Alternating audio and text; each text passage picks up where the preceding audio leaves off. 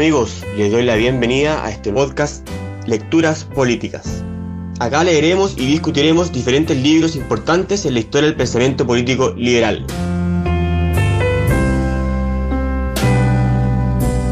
Bueno, hola todos, estamos acá en nuestra sexta sesión de ciclo de lectura acerca del libro de Raymond Arón, El opio de los intelectuales. Para esta sesión leímos el capítulo 6, La ilusión y la necesidad, conjunto con un apartado final antes de pasar a la tercera parte, que se llama Sobre el dominio de la historia.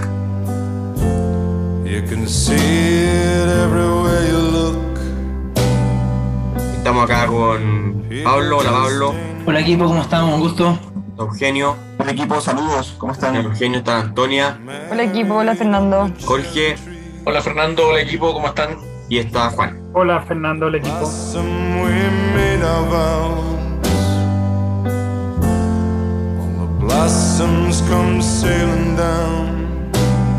Bueno, entremos entonces al capítulo, la ilusión de la necesidad. Acá eh, hace una, una, especie de introducción, Aarón, y dice que se confunde eh, el determinismo con el sentido último. ¿ya? Acá no entendí mucho lo que quería decir Aarón, pero un poco según lo que entendí, es que sentido último eh, vendría a ser como vivir de alguna manera, según el lenguaje marxista, según las exigencias permanentes de los hombres, como llama Aarón, eh, y el determinismo es un poco conocer el sentido de la historia, eh, el sentido en que evoluciona.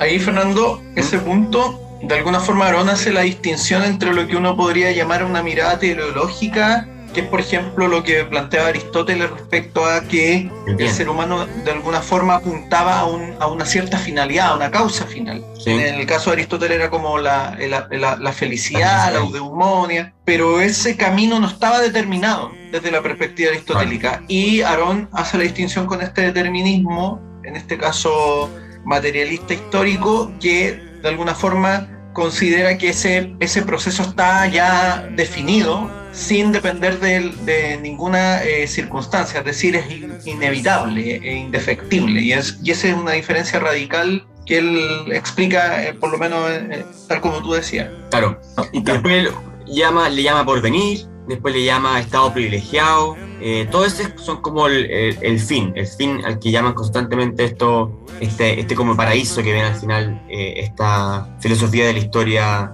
en el cual se, se, se avisora ese fin conocido. Y el determinismo, bueno, el camino. Eh, Eugenio. No, o sea, simplemente que incluso suponiendo que se conozca, o sea, que sea conocible precisamente, él pone en disputa si, si se tiene derecho a proclamar necesaria su realización. E incluso siendo cognoscible, lógicamente él va a manifestar más adelante su imposibilidad. Pero también se hace la pregunta de, de como hombres libres, si nosotros tenemos derecho a decidir frente al, al, destino. Eso lo, lo, irá un poco más adelante. Bueno, pero eso es todo claro. Entonces, el primer eh, capítulo le llama determinismo aleatorio. Acá creo yo que desarrolla, que es un poco lo que acaba de decir Eugenio, todo lo que repite una y otra vez en todo el capítulo. A mí me pareció bien increíble esta cuestión porque la verdad yo no, no puedo entender quién pueda creer este tipo de cosas, sinceramente. Porque está peleando con, con ideas, encuentro extremadamente locas, que en el fondo es eh, decir que está todo escrito. O sea, a un nivel tal de que, de que se podría predecir todo, lo que va a ocurrir, lo que va a ocurrir más allá, una y otra vez. Entonces es un poco increíble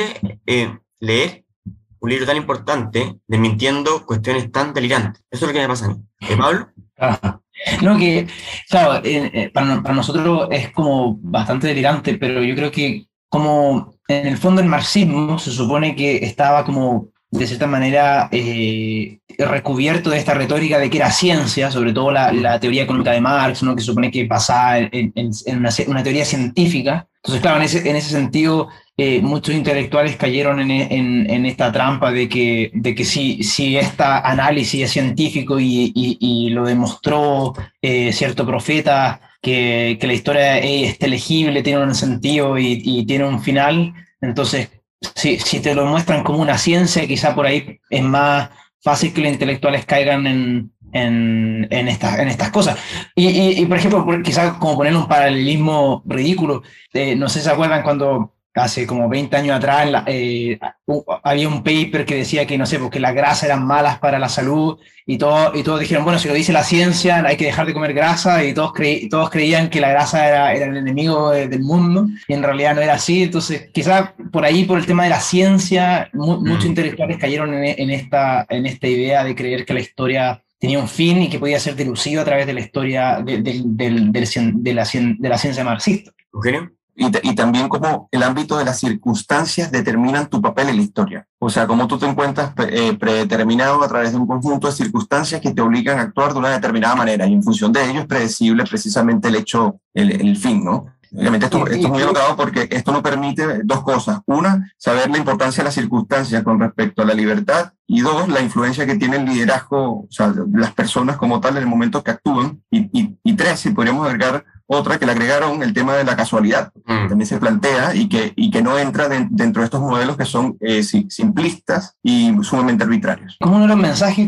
por lo menos que yo rescaté más importantes de, de este capítulo y, y, de cierta manera de, de, lo que hemos leído hasta ahora, es que en el fondo si, si, si uno cae en esta trampa ¿no? y, y, cree que esto es ciencia y cree que la historia tiene un fin eh, y, y, que estamos predeterminados, no hay un determinismo histórico eh, del, del, desarrollo, entonces se, como implícitamente hay dos, hay dos elementos que se, que se sugieren. ¿no? Eh, uno, que, que, prácticamente nosotros somos esclavos de, de, del determinismo histórico y, nuestra, y, nuestro actuar es prácticamente o, o, o no cuenta o, o, ya está, ya forma parte de un plan maestro que, que, nosotros, que es superior a nosotros, ¿no? Y segundo, que, que le permite al, al, al, entre comillas, científico que descubre esta verdad, eh, el, el, apelar a acelerar el camino para, para llegar a esa, a esa, verdad y por ende eh, permitir cualquier tipo de, eh, de, de, violación del, del individuo, en, claro, con medio de, de, fin de llegar a, a, ese objetivo. Entonces, la implicancia que sugieren de esta teoría del determinismo histórico son fundamentalmente como el, eh, como lo, lo, el sustento del totalitarismo moderno. Y eso es yo, yo creo como el, el, mensaje más importante de Aaron en este capítulo. Claro, porque conoció ese fin paradisíaco, acelera el proceso con violencia y está todo bien. Y es el medio que, el fin que justifica entonces los medios. Pero bueno, lo que dice Aaron acá en este, dice, bueno, a mí no me gusta el nombre, determinismo aleatorio, no sé cómo habrá sido el nombre original en francés, creo que es un oxímoron que lo encuentro raro porque lo usa, pero quizá sirve para pa hacer énfasis en que no existe el determinismo. Pero bueno, dice, dice que el hombre es, es, tanto hijo de su coyuntura como de su voluntad y además de la suerte. Entonces dice, por favor dejemos algo para lo indeterminado. Las personas aprovechan las oportunidades muy pocas veces, se presentan miles de oportunidades todo el día y son, son solamente eh, ciertos hombres, como Napoleón o Hitler pone varias veces estos ejemplos para quienes ocupan y toman esas oportunidades y actúan. Dice, incluso dice, oye, aquí cálmense, yo no estoy buscando ampliar el rol de los grandes hombres, simplemente no los quiero negar de manera dogmática. Eh, los grandes hombres operan por su especificidad, eh, tanto ellos como los accidentes que ocurren en el mundo. Entonces, lo que quiero es decir que existen. No quiero negarlo, de manera dogmática, que es un poco lo que diría, eh, lo que decía Pablo, porque si uno cree en este espíritu de los tiempos que mueve la historia, las personas no tienen nada, que, que ni un rol que jugar en ella. Y dice, bueno, eh, las guerras se, se definen por muchas cosas, por el genio en general, por la cantidad de armas que tienen uno u otro ejército, accidente, etc. Entonces dice, bueno, la interpretación determinista no se puede contraponer a la contingente, sino que son complementarios. Eso tampoco me gusta, porque no, yo cuento que la determinista debería ser, tirarse a la basura nomás, ¿no? Claro, el, problema, el problema, como bien dijiste tú, es, es que esta, esta idea del determinismo histórico eh, es, es, fundamentalmente en contra de, relega toda autonomía humana, el rol de la autonomía humana de la agencia es completamente descartado bajo esta filosofía de la historia y por ende es, es completamente, por ejemplo, eh, contrapuesta a la idea de Kant de que el hombre es un fin, un fin en sí mismo, que tiene, que tiene posibilidades de, de, crearse, de hacerse un yo y de autoconstruirse en función de, de una perfección. Entonces, es como profundamente contra la contra las ideas de, Kant y todo el desarrollo de, esa época. A pesar de que apela a la razón, termina siendo destruir, destruir, destruye la, a, la, agencia humana y el rol del, del individuo razonado.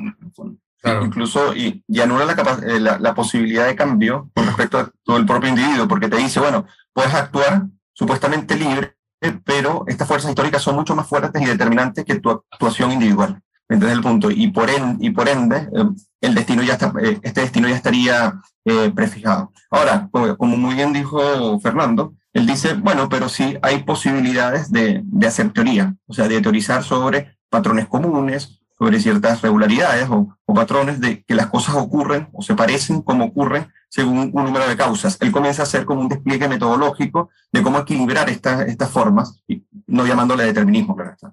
Eso me parece un punto relevante. Bueno, y eso es lo que le llama el siguiente capítulo, predicciones teóricas. Ahí eh, se dice que se pueden eh, ver ciertas causas eh, generales, pero es imposible saber la causa. Y más imposible entonces descifrar eh, o decir que, que, la historia se repite, que es homogénea. ¿ya? Eh, dice que tanto la demografía como la economía, eh, donde se empiezan a repetir ciertas cosas, siempre existe un, algo individual, impredecible. Y en la economía dice que las personas dependen de muchas cosas para comprar o vender. Psicología de masa, habla, habla de la psicología de masa como consumidores, habla también de, de que para saber qué va a pasar con una u otra economía o, o empresa hay que entender la genialidad o maldad, lo que sea, de los empresarios, la psicología empresarial, e incluso nombra algo así como el espíritu de animales, que yo creo que estaba pensando en, en, en Descartes, pero es lo que habla Keynes también. Y bueno, dice, bueno, el hombre se mueve por muchas razones.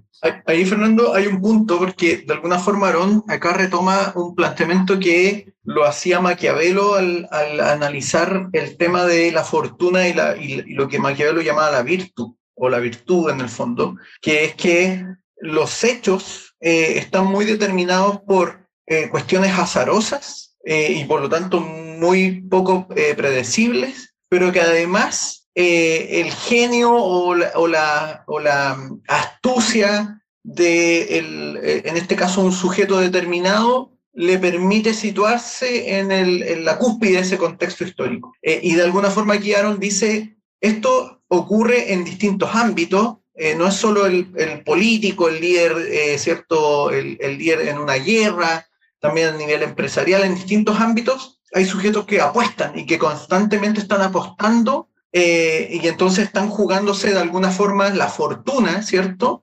en estas circunstancias o jugándose sus propias como posibilidades dentro de, un, de, una cuestión más bien azarosa. Y, y eso de alguna forma Aarón lo, lo, plantea para explicar por qué la idea de una cuestión determinada de manera unicausal eh, es absurda, porque además desconoce el juego que tienen eh, en el fondo los, los, sujetos en un momento dado tomando decisiones frente a eh, cuestiones que son inesperadas. Claro, en el fondo, Claro, en el fondo siempre hay, siempre hay espacio para la agencia o para autonomía, pero dentro de coyunturas o circunstancias que son lamentablemente la mayoría de ellas aleatorias pero dentro de esas, de esas coyunturas críticas o esos espacios que ocurren en la vida, hay espacio para autonomía de, dentro de esa aleatoriedad. es como la, lo que trata de, de, congeniar, creo, Aaron. Sí, y ahí comienza a acercarse a lo que sería como la explicación histórica con base a estos hechos, eh, a esta experiencia, y no una explicación filosófica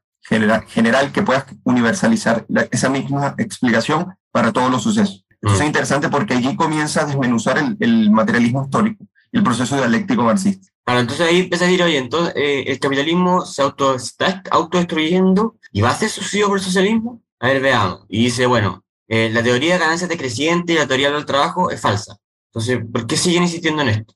Eh, bueno, nos podríamos detener en, en, perdón, no, no, no creo que no da. Después la teoría de la madurez, al cual iría a llegar el, el marxismo, eh, también es falsa, porque en, en, Estados Unidos se sigue creciendo, hay optimismo, y está en el año 50.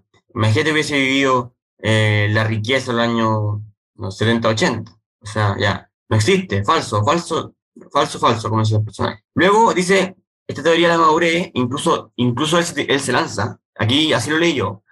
Dice, oye, bueno, ya sabe que cuando el capitalismo siga creciendo, vamos a necesitar la acción del Estado, dice. Porque eh, lo que dice Aarón dice, oye, cada vez va a ser más difícil buscar proyectos rentables. Bueno, esa, esa, esa, es la teoría un poco del, de los rendimientos decrecientes, que está más que demostrada que es falsa, pero tiene un sentido y sirve mucho para los economistas neoclásicos para, para, para proyectar equilibrios. Pero es claramente falsa porque, bueno, como sabemos, los rendimientos bancarios han sido más crecientes y bueno, no, no basta para qué ni, ni, imaginar lo que vivimos ahora en los años 2020, como, como se hacen cosas cada vez de manera más productiva. gracias a la tecnología. Entonces, eh, esa herramienta eh, es verdadera en, en, una empresa, pero no, pero tiene tantos saltos que al final en la práctica no es real. Eh, a mí me parece dale. que él ahí no solamente destruye la, la teoría del valor trabajo marxista y, y, lo que es la, el, el, rendimiento de la plusvalía de, o sea, de las rentas medias, de la acumulación del capital, sino también la eficiencia marginal del capital de Keynes. O sea, yo, que quizá, o sea, no lo menciona directamente, pero precisamente refuta su teoría. Y yo creo que ahí hay que hacerle un reconocimiento a Ron porque tiene, o sea, posiblemente el centro o la almendra del pensamiento marxista con respecto a su predicción económica la refuta allí en unos pocos párrafos. Claro, que ahí lo que dice es que mm, el, el capital se va a concentrar cada vez más y va a ser cada vez más pobre a la, no sé si ahí, ¿no? Lo sé después, creo. No, digamos después. Pero, sí, después lo dice. Pero bueno. Eh, sí, lo dice en la 173. Después, es que ahí tengo otro, otro libro. Pero, eh, después dice esta, esta cuestión de que el capital va creciendo y va haciendo cada vez empresas más grandes. Es falsa porque ocurre lo mismo con, una, con, con otras que se hacen gigantes, no por cuestiones económicas ni eficiencia, sino que por la política. Porque los soviéticos llegan y, expropian y se hacen dueños y no dejan que otra exista. Entonces, toda esta idea de que necesariamente a través de, de, de cómo fluye nomás la economía, las empresas se van a empezar a concentrar y ser grandes, se desmiente porque en, los países comunistas son grandes no por eso, sino porque la política se apodera de ella y evita que otra exista. Entonces, eh, bueno, aquí empieza, dice, ¿qué significa esto de las contra contradicciones del capitalismo? La famosa frase repetida una y otra vez. Dice que son las fuerzas de producción versus la relación, las relaciones de producción. Entonces analiza estos dos términos, fuerza de producción y relaciones de producción. La fuerza de producción dice, ¿qué es esto? La productividad, la cantidad de trabajadores, la cantidad de máquinas, la ciencia, el volumen de mano de obra, en el fondo la cantidad de trabajadores, es equívoco el término. Después, ¿qué son las relaciones de producción? Los términos legales de toda una empresa, los sindicatos con su empresa, los sindicatos con su industria, las relaciones entre, los diferentes agentes, cómo se reparten los ingresos, ¿cuál de todas estas es la relación de producción? Y aquí dice, bueno, de nuevo, oro término equívoco. Yo pondría término vacío no. Entonces, ¿cómo hacer conversar dos cosas que no tienen sentido? Dice, bueno, ¿qué es lo que dicen que estas contradicciones van a generar? Que se detiene el progreso. Falso. Las empresas siguen creciendo, siguen, los trabajadores siguen ganando más, nos han hecho cada vez más pobres. Así que tanta, tanta, contradicción que además de no entenderla, no predice lo que, no ocurre lo que predice. Charón dice como, ¿dónde estamos? En el fondo lo que está, por lo menos lo que, lo que está tratando de hacer en, en, este apartado, con lo que yo entendí, es tratar de, de cierta manera como de echar por tierra esta idea de que la, la estructura económica o, la edad económica, como la llama, determina los, los, los movimientos sociales, las estructuras sociales, las estructuras políticas, ¿no? Porque dice, la, la, repartición de los regímenes en el mundo a mediados del siglo XX es un hecho histórico y, y, y por ende político, no una función de una determinada edad o ciclo económico como, como creía Marx, ¿no? Entonces, en el fondo, él dice que la socialización de la economía o, o el, el, el, hecho que el Estado haya progresado o haya crecido en función de la economía. No son, no son cosas inevitables, no son cosas que, que ocurren de forma automática en, en un régimen eh, económico, sino que son resultados coyunturales de, de ciertos movimientos políticos, de ciertos eh, elementos democráticos que determinan eso, eh, eso, esos equilibrios, pero no, son, no están determinados por, por una estructura económica o por una lógica, eh, una lógica subyacente que te permite entender eh, cómo, se, cómo se, se, mueven estas cosas en la historia. Son casualidades. Acá lo que hace en realidad es tratar de abordar o explicar el tema de, de por qué él pone en duda este, este determinismo histórico. Entonces aborda, porque de alguna forma el determinismo histórico, desde el punto de vista marxista, asume que eh, el aumento de las contradicciones del capitalismo inevitablemente va a dar paso a un régimen de carácter socialista eh, y comunista, es decir, que se va a poner fin a las contradicciones y va a surgir un orden económico basado en la supresión de la propiedad privada. Y lo que Aarón trata de explicar ahí, al tomar eh, el problema de las contradicciones, es primero plantear cuáles son estas contradicciones, eh, a qué se refieren con estas contradicciones. Y como decía Fernando, es muy difícil definir o acotar a qué refieren finalmente los teóricos marxistas con respecto a estas contradicciones, pero además los teóricos marxistas no explican cómo estas contradicciones eventualmente van a llevar a, primero, la agudización de la, de, de, de, la crisis capitalista y tampoco cómo eso va a llevar a un nuevo orden económico de carácter eh, eh, socializado en el fondo. Y, y, y, ahí Aaron, en el fondo, entonces empieza a mostrar lo que está ocurriendo en la realidad, y tal como decía Pablo, de alguna forma estos ajustes que tiene o esta capacidad de ajuste que tiene el capitalismo, que es producto de distintas variantes políticas, tecnológicas, eh, incluso productivas en sí, que, que hacen que finalmente estas contradicciones al parecer siempre se vayan resolviendo dentro de la misma sobrevivencia del sistema. Eh, entonces, con eso, Aarón muestra que las tesis secundarias que de alguna forma refuerzan o buscan respaldar la idea de una, de una historia eh, determinada en función de, estas contradicciones en pugna, eh, no se sostiene cuando miramos la realidad. Claro. Y bueno, y ahí después entra a otra a otra dimensión un poco de, de, para mentir, y el capítulo 3, que llama Previsiones Históricas, un poco el futurismo histórico que se hacía, tampoco se cumplió en cuanto a estados, porque dice que la relación entre los estados capitalistas y las relaciones de los estados capitalistas con sus colonias eh, tampoco es una contradicción. Sí se puede decir que son conflictos, pero no contradicciones. Eh, entonces aquí de nuevo otro, otro equívoco. Eh, dice luego, bueno, que tengan conflicto Francia con, no ejemplos puntuales, pero lo mismo, gente. Eh, eh, Francia e Inglaterra o Alemania son guerras, eh, y son guerras que ocurren entre estados capitalistas. Pero dice, pone el adjetivo capitalista y la frase sigue igual de, de válida, quizá más válida aún. El, el, el capitalismo no, implica que, la, que los estados peleen o no peleen, no trae la paz ni la guerra. Entonces, dice, ¿qué importa esto del capitalismo? Chao, no sirve de nada. Y después empieza a reírse un poco a lo que ellos llaman capitalismo, porque luego de que la propiedad privada empieza como empieza a funcionar, así lo leí yo, empieza a sentir que los marxistas le llaman capitalismo a Occidente más bien. Y esto sería algo así como imperialismo, y que está explotando a América del Sur y Asia. De manera que... En ahí, Dale, Pablo. Oh, perdón, eh, eh, es interesante porque esas mismas ideas se podrían hacer de nuevo.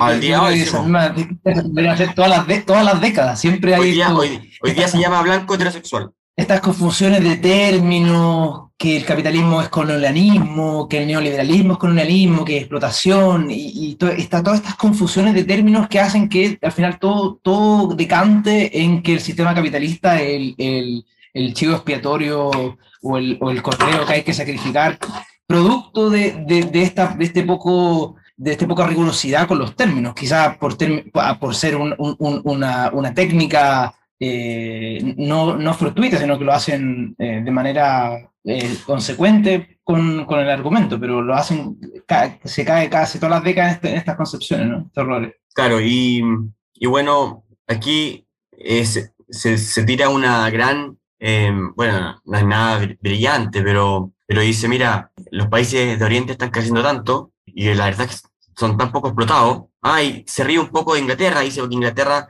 cuando suelta la India, no, ¿cómo es? Claro, cuando tiene la India dice que es, menos rico que cuando, que cuando no la tenía, algo así, ya ni me acuerdo. Se, argumentaba siempre, ¿no? Que, que, por ejemplo, Holanda, Inglaterra, eh, eh, su bienestar venía de la extracción de recursos a, las colonias. Y, él dice, pero en realidad eh, tanto Holanda como Inglaterra están mucho mejor una vez que soltaron esas colonias y, se, y, se, dedicaron a hacer sus propios negocios, le, está yendo mejor. Entonces, ¿cómo, cómo, entonces, cómo eh, esa, esa, idea de que la explotación no era el robo de recursos? Y yo me acuerdo cuando yo era, cuando era, cuando yo era chico, eh, cuando, cuando se empezó el proceso de privatización en Chile, yo me acuerdo cuando se hablaba ¿no? de que oh, va a llegar el capital español a robarnos a robarnos los recursos como si fuera, como si fuera el oro de los latinoamericanos hace 300 años atrás. Y siempre, siempre está este, este discurso ¿no? latente de, de, la explotación, del juego de suma cero, eh, de fondo. ¿no? Aarón, ahí cuestiona en el fondo la tesis centro-periferia, que fue muy predominante eh, en la idea de que finalmente los países desarrollados eran y lo eran producto de que explotaban a las periferias eh, en términos del uso de recursos naturales y todo eso. Y, de alguna forma Guiarón ponen en duda eso al plantear que, por ejemplo, el caso de Holanda lo, dice literalmente, Holanda dejó eh, algunas de sus colonias y su estándar sigue mejorando igual. Es decir, ahí obviamente probablemente la teoría institucional no estaba tan desarrollada, pero claramente ese era el factor que determina que Holanda siga sosteniendo su nivel de vida y lo siga elevando, sin depender de los recursos naturales que eventualmente se obtenían de las colonias, lo mismo en el caso de Inglaterra con respecto a la India. Entonces, Mm. pone en duda la tesis que era muy predominante además en la época, en los 50, de centro-periferia, todas las teorías de la modernización apuntaban a eso también, de alguna manera al tema de que los países subdesarrollados lo que tenían que hacer era industrializarse y empezar a producir para poder alcanzar los niveles que tenían los países desarrollados en ese contexto. Y eso, Aarón lo vuelve a poner en duda porque de alguna forma esas tesis también se ligaban eh, con la, la, teoría de la explotación, pero como a nivel internacional, eh, eh, englobando de alguna forma sí, bueno. los países capitalistas como explotadores de los países pobres. Ese era un entonces, poco el... Entonces, el él dice, estas ex, ex, colonia o todavía, digamos, eran protectorado una u otra, está siendo cada vez más rica y dice, esta cuestión se va a invertir, porque la Occidente va a depender cada vez más, los países van a depender más de, de, de Oriente, si es que empiezan a hacer relaciones, empiezan a tener relaciones comerciales. Bueno, imagínate ahora, cómo dependemos de China. Entonces, se ríe un poco de esto y dice que los estalinistas, que son hombres de acción, más de acción, eh, dicen que Occidente es pura propiedad privada, pero propiedad privada y toda esta cuestión de imperialismo, pero Occidente dice que ellos mismos, Occidente, son otra cosa. Es pluralidad de partidos, instituciones representativas, diálogo de ideas y toda esta tolerancia de la cual se, se jactan los occidentales. Y acá, esto es para notarlo, con la excepción, dice, de un economista. Entonces dije que se pone, se pone, no vamos a decir cómo se pone, pero dice que son los economistas lo único que creen que el modelo de competencia perfecta es el, el Supremo Occidente y ven en la Gestapo todo, toda intención de redistribuir plata o el control fiscal. Economista, gente mala. Aarón lo, lo ataca. Eh, así que dicen, no vengan cosas raras. Bueno, y luego se pone a, especular acerca de la Guerra Fría y si que se va a convertir o no en la Tercera Guerra Mundial. Y ahí, bueno, hace ejercicio eh, especulativo mediante el cual también re, refuerza su tesis de que no sabemos nada y que no sabemos el futuro. Así que los marxistas que se callen un poco. De hecho, ese punto lo encontré interesante porque me acordó como de, esta, de estas falacias cognitivas, ¿no? Que, que siempre cuando ocurre algo, ex post, siempre lo racionalizamos, decía, ah, pero era, era inevitable que Hitler haya perdido la Segunda Guerra, era obvio que se venía la crisis financiera, Claro. y, y claro, ex post, cuando podemos racionalizar todas las complejidades del mundo, todo tiene un relato, y, y todo parece ser tan fácil de, de poder explicar y, y, de inteligir, cuando en realidad, cuando invertimos la relación es casi imposible. De hecho, es interesante porque hay un, una, hay un, una, un paper eh, o alguien que como que juntó todas las predicciones de expertos y, y nadie le achuntaba Hola. nada. Sí, sí, sí. Nada, sí, era incre increíble. Pero expuesto, ah, pero es obvio. Pero incluso Esa es la- Esa es la impunidad de los, de los opinólogos. Están todos prediciendo, vendiendo el apocalipsis todo el día y nadie les cobra nunca. No, incluso los mismos expertos, por ejemplo, un experto en en el área de la computación, que le preguntan, bueno, ¿para dónde va la computación de aquí a 10 años más? No, va hacia este sector. Y, y no, y nunca los mismos expertos nunca le han achuntado a, a las predicciones futuras. Entonces ahí eh, el punto de Aarón es que, claro, esto- est- estos sistemas son, e- estas relaciones humanas, políticas, socioeconómicas, tecnológicas, son tan complejas y tan difíciles de predecir que es casi, casi ridículo pretender que podemos tener una, una teoría general de la historia, una teoría general de- del desarrollo económico, etcétera, etcétera. ¿no? Sí, incluso, por, por ejemplo, eh, Karl Popper refutaba esta teoría no solamente de, o sea, de personas que no tenían mucho conocimiento, sino de grandes sociólogos, filósofos de la, filósofos de la ciencia y, y científicos, que decía, bueno, no se puede hacer una predicción específica, sino una retroicción, que era lo que tú decías. Al final terminas analizando cuáles eran los encadenamientos y irregularidades que terminaron por generar el hecho, pero no lo pudiste decir antes de que ocurriera. Entonces, precisamente esa, eh, esa reputación también se hace cargo el mismo Arón y casi finalizando la- el apartado del capítulo dice, bueno, que el destino histórico no es más que la cristalización de nuestros actos. O sea, básicamente, o sea, independientemente que tengamos un conjunto de circunstancias que influyen en nuestras acciones, no significa que nos determinan. Mm. Y nadie puede eh, prever eso tampoco. Y por eso no hay una marcha, no hay una marcha de la historia, Claro. Y también no hay, no hay una teoría que permita predecir, eh, movimientos políticos, crisis sociales, so- todo, todo eso, toda esa gente que, que, que, que arguye que, que, puede encontrar eh, o responder o, o, predecir estas cosas está, está cayendo en... en, en Eso también se relaciona con lo que dice el Antonio por el chat porque está con internet malo. Esta idea de andar eh, imponiendo a, en el pasado categorías intelectuales actuales eh, al pasado, ignorando un poco lo que pasa en ese pasado. Es como al revés, porque estos, estos predictores de la historia eh, agarran las cosas que ocurren en el pasado y dicen que va, se va a repetir en el futuro, en, en la actualidad.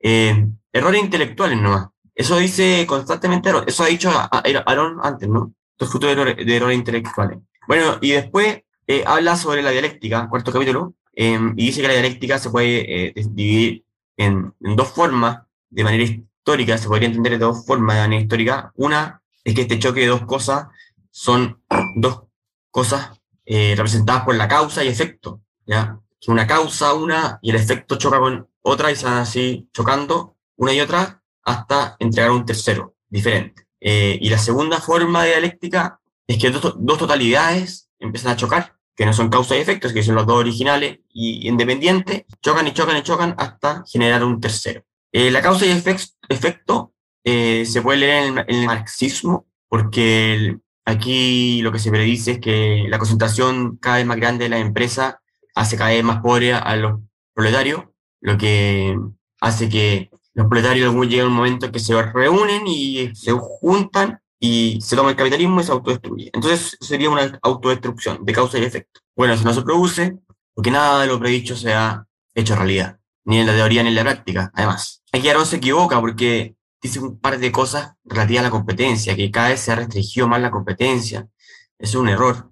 Eh, la competencia se restringe o no eh, por, la, por política, no, no, por, no, por lo, no por el flujo de la, de la economía, o por las acciones de los mismos empresarios que a través de la política impiden que los otros eh, surjan. Pero lo que ha ocurrido es que miles de empresas han nacido, se han destruido, se han dividido, han nacido otras nuevas. Eh, eso, eso es lo que más ocurre con la vitalidad del, del, capitalismo. Y además que los pobres no se han hecho cada vez más pobres, sino que se han hecho más ricos. Igual eh, cuando hablaba sobre las inversiones provechosas, o sea, que, que pueden disminuir, simplemente yo, o sea, yo creo que en ese, en ese momento no conocía la ley de SEI y precisamente los ajustes con respecto a la oferta y a la demanda ocurren en este intercambio precisamente dirigido por la demanda en libertad, ¿no? En este caso.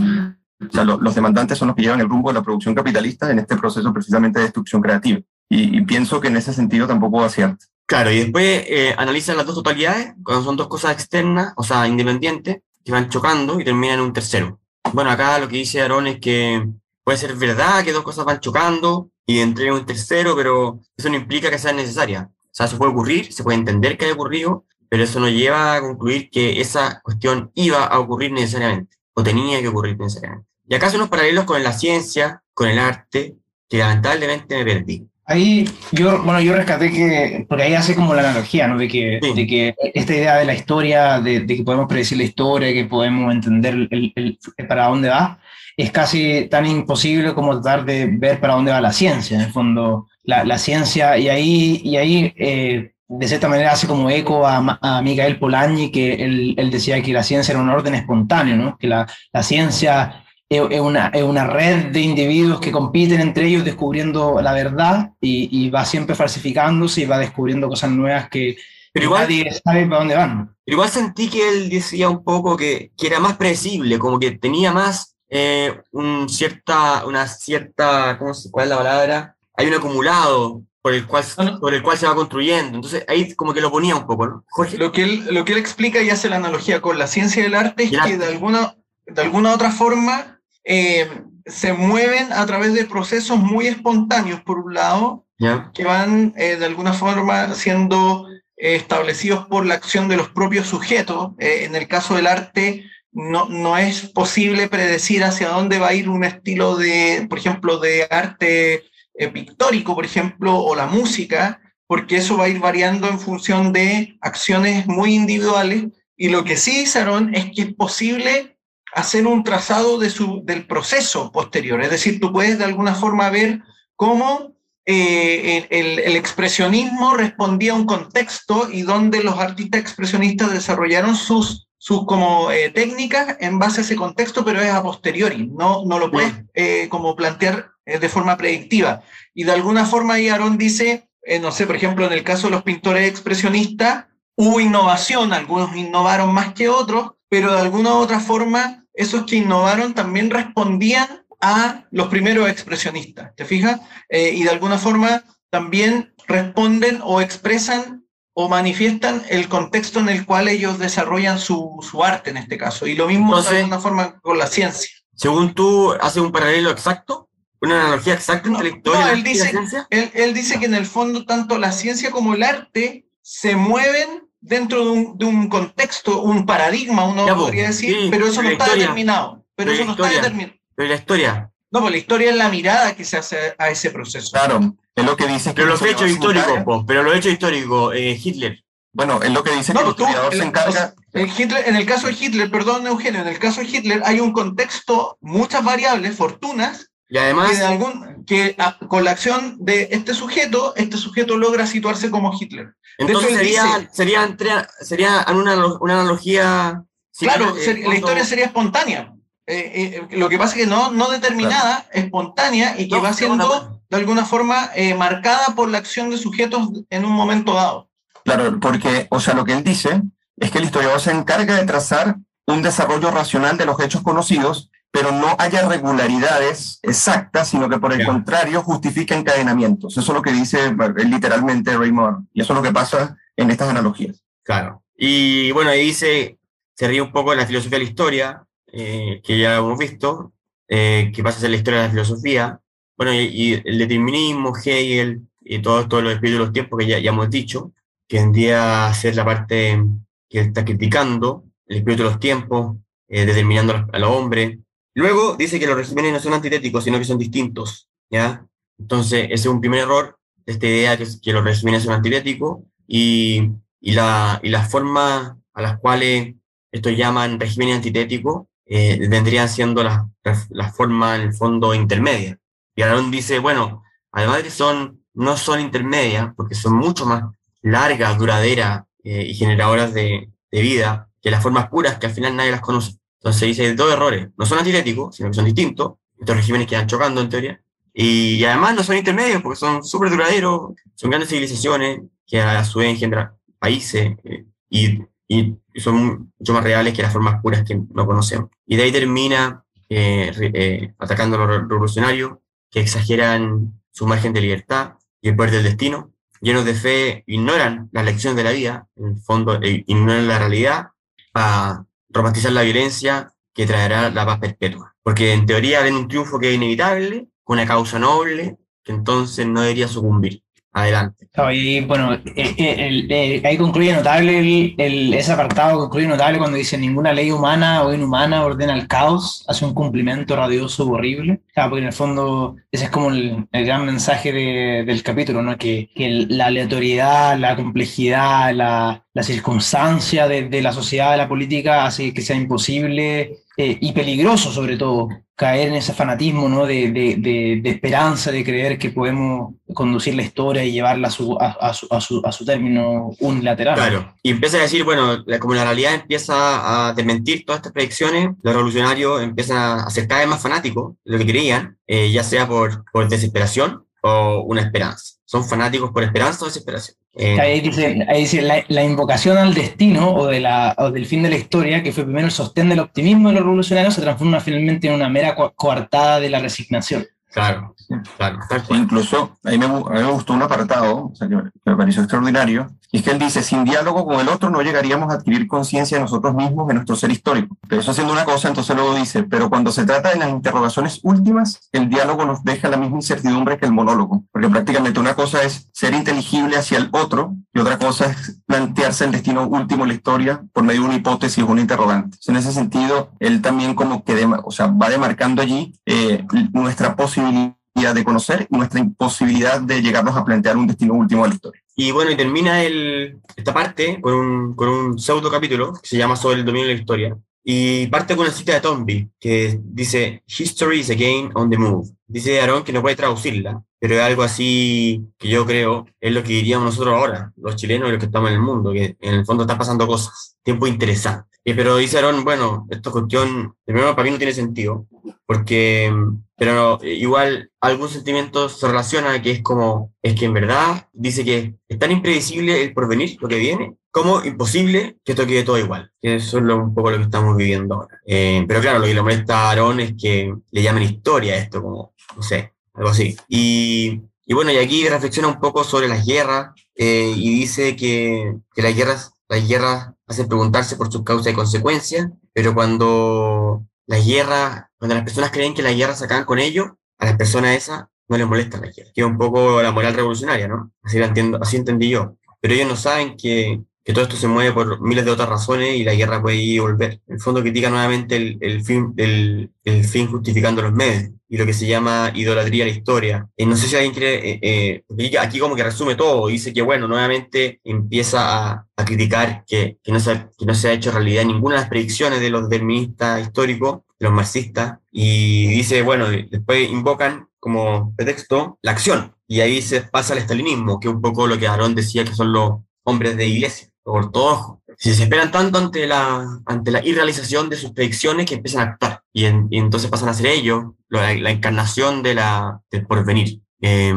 y, y, además, Fernando, no solo pasan a, ser ellos como, o a asumir ellos la encarnación del porvenir, sino que eh, finalmente asumen que para cumplir con, con, aquello que, o esta profecía no cumplida, tienen que forzar de alguna forma o torcer a, a hombres concretos, a los seres humanos, a ajustarse a, esta profecía y se refuerza de nuevo la, la, barbarie, finalmente porque no se cumple la profecía y por lo tanto la acción se recrudece. Se tiene que ser mucho más brutal claro. en, en, en, la imposición para tratar de forzar la profecía, pero nunca se va a cumplir la profecía. Y ese es probablemente el, el, el, el drama. El, el, drama y el gatillante totalitario. Claro, es el gatillante totalitario.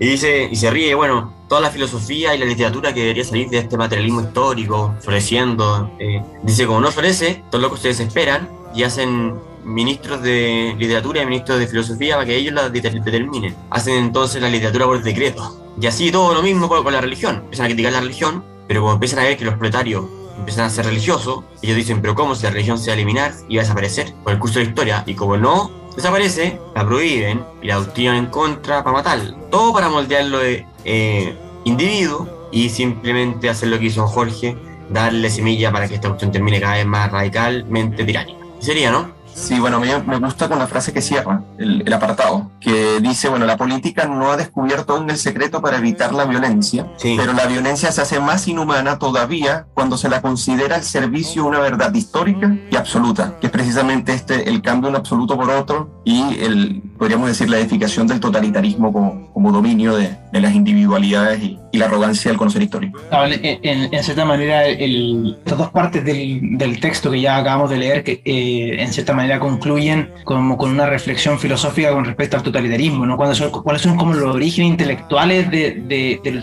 los totalitarismos del siglo XX, ¿no? Basado en esta idea de la historia y cómo, cómo esto alimenta la violencia, como bien dijo uh, Eugenio. En ese sentido, creo que una, una reflexión eh, súper importante, no solo a nivel histórico, sino para lo que para lo que estamos viviendo también como país en, en adelante. Tal cual, el germen y la desesperación o resignación, que termina en eh, cada vez más radicales acciones. Bueno, ¿estamos? Estamos. Ya, pues, gracias equipo, gracias a todos. Nos vemos la próxima ah, muy bien. semana con los intelectuales y su patria. Primera parte, primer capítulo del, de la tercera parte. Alienación de los intelectuales. Están ali alienados. Ya, abrazo. Chau. Nos vemos. Chau. chau.